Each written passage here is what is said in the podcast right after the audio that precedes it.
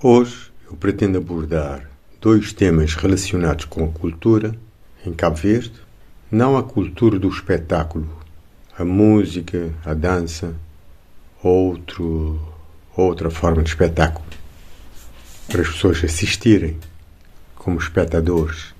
Pretendo abordar dois aspectos da cultura que têm a ver com a vida na sociedade. Como é que se pode contribuir para efetivamente uma sociedade mais saudável, mais inteligente, mais cidadã.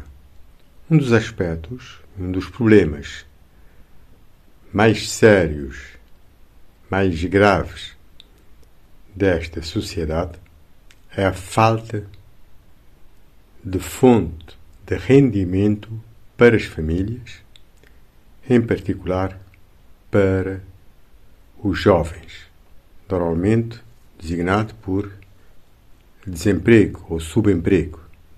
Logo, seria fulcral, é fulcral que a escola, as instituições ligadas à capacitação e não só das pessoas, deem máxima prioridade a capacitar as pessoas a fazerem algo concreto, objetivo, pode ser simples, mas concreto e que saibam fazer, e principalmente que saibam como oferecer os seus serviços.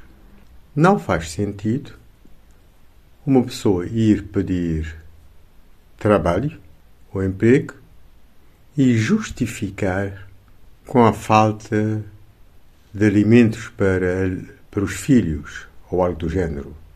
Isto é, deve-se evitar essa postura de coitado. A pessoa deve, no meu entender, pedir trabalho mostrando competências que tem. E não, o que sabe fazer. O que sabe fazer objetivamente. Muitas pessoas no desemprego, ou várias pessoas que até me contactam às vezes, perguntam: Mas você o que sabe fazer? O que é capaz de fazer? A resposta típica: Eu sei um pouco de tudo. Saber um pouco de tudo significa que não sabe nada.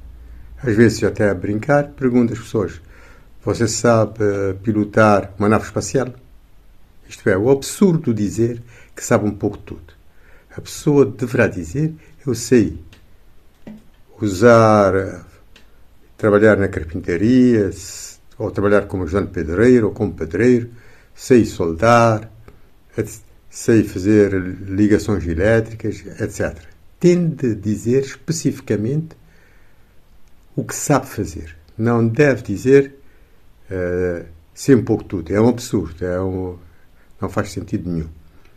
E outra coisa, a pessoa precisa demonstrar que está com vontade de trabalhar e que está disponível para aprender a fazer, fazendo.